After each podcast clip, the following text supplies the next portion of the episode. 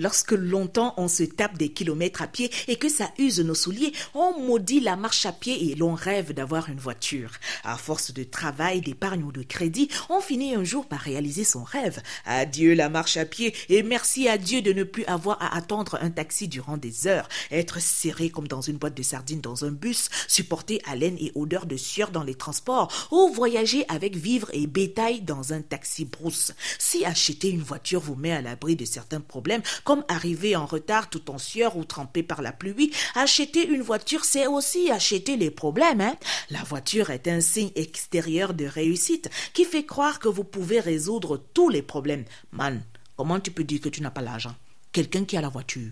La voiture que vous croyez personnelle devient une voiture collective sur laquelle toute la famille espère résoudre son problème de transport lorsqu'un voyage est prévu. Alors que vous croyez avoir dit adieu au transport en commun, vous devenez le transporteur du commun des amis qu'il faut tous raccompagner après une sortie. La voiture peut même vous mettre en problème avec quelqu'un avec qui vous n'aviez aucun problème tant que vous étiez piéton. Marco, celle-là, depuis qu'elle a la voiture, hein, la façon qu'elle crâne, on parle même de voiture, ça c'est une voiture.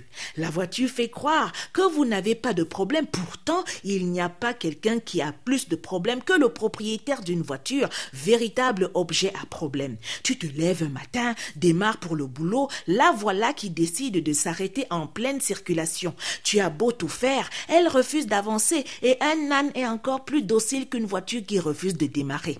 Obligé d'appeler un mécanicien pour voir c'est quoi le problème de cette voiture qui veut te mettre en problème avec ton patron pour ce retard alors que tu es censé être véhiculé. Voilà l'argent pour ton problème que tu allais résoudre qui quitte ta poche et va dans la poche de ton mécanicien résoudre son problème à lui. Pour éviter qu'un problème de panne sèche ne s'ajoute au problème personnel que tu as déjà, tu es parfois obligé de laisser la voiture garée et emprunter un taxi ou renouer avec la marche en attendant la fin du mois.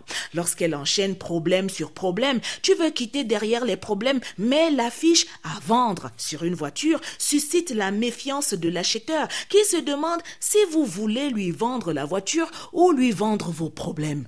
À vendredi.